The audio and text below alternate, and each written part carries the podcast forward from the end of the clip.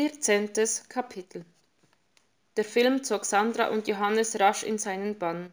Sie lachten und bangten an den gleichen Stellen, stopften sich Chips in den Mund und warfen sich Blicke zu. Als das spannende Ende endlich erreicht war, stellte Johannes die, wie Sandra sich eingestehen musste, gefürchtete Frage. Hast du den Schlüssel eingetauscht? Sie beschloss, ehrlich zu sein.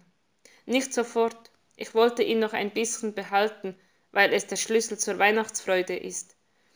Du kannst auch ein wenig Freude gebrauchen, nicht wahr? Ja. Sandra holte tief Luft. Jetzt nicht weinen, bitte.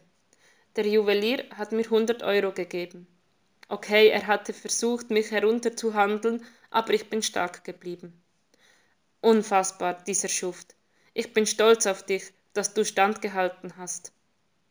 Sandra errötete. Ich verstehe noch immer nicht ganz, warum du ihn mir geschenkt hast. Johannes zuckte mit den Schultern. Felix wünscht sich ein Traumschiff. Ja, aber du brauchst ihn wirklich selbst. Ich habe dir doch gesagt, um mich kümmert sich der Allerhöchste persönlich. Er könnte sich auch mal um mich kümmern, aber ich glaube. Sandra biss sich auf die Lippen. Sie hatte plötzlich ein schlechtes Gewissen, weil sie Kathi innerlich als Ärger bezeichnet hatte.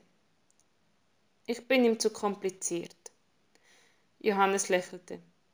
Leider bin ich kein Gottexperte, aber finde doch heraus, ob er sich um dich kümmern kann, und egal, wie es weitergeht. Johannes trank einen Schluck Wein. Dieser Abend mit dir war der Schlüssel auf jeden Fall wert.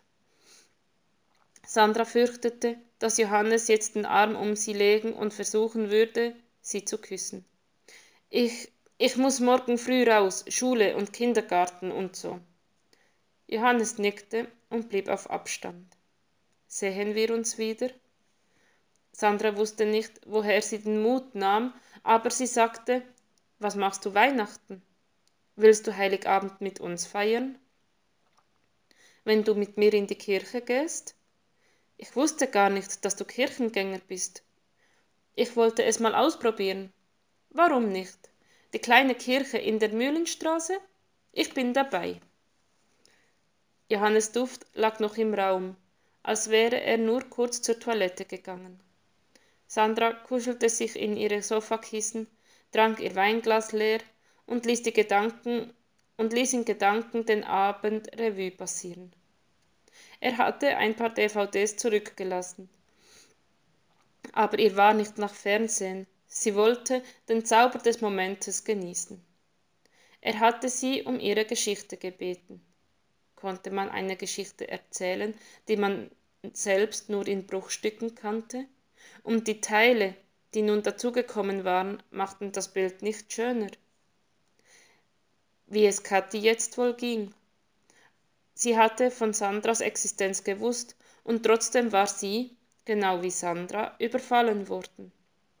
Warum hatte er nicht gewollt, dass Sandra von Kathi wusste? Weil sie behindert war? In was für einer Welt hatte ihr Vater gelebt? Das erste Mal empfand sie so etwas wie Dankbarkeit darüber, dass er sein Leben nicht mit Sandra und ihrer Mutter teilen wollte. Aber sie fühlte auch die Leere, die sie seit ihrer Kindheit begleitet hatte. Es war dieses eine Puzzleteil, das durch sein Fehlen die Magie des Bildes zerstörte. Jetzt hielt sie es in der Hand. Reichte ihr Mut, um es einzufügen? Das würde alles verändern, alles, was sie geglaubt hatte, von sich und ihrem Leben zu wissen. Mama, flüsterte sie in die Einsamkeit des Wohnzimmers hinein, warum hast du nicht mit mir gesprochen? Ich hätte dir doch verziehen, egal was es ist. Es war so unfair von dir, einfach wegzugehen. Sie stellte das Weinglas auf den Tisch und holte das Fotoalbum aus dem Schrank. Das Kind mit dem Arm, das Kind auf dem Arm ihrer Mutter hatte jetzt einen Namen. Katharina Rosenzweig.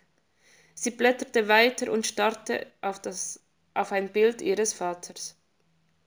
Die Wahrheit wabberte über Sandra wie eine schwer geladene Gewitterwolke. Entschlossen klappte sie das Album zu. Es gab jemanden, mit dem sie darüber reden konnte. Pastor Sünder. Und wenn es so war, wie sein Name versprach, dann konnte er verstehen, warum Menschen Dinge taten, die anderen solche Schmerzen zufügten.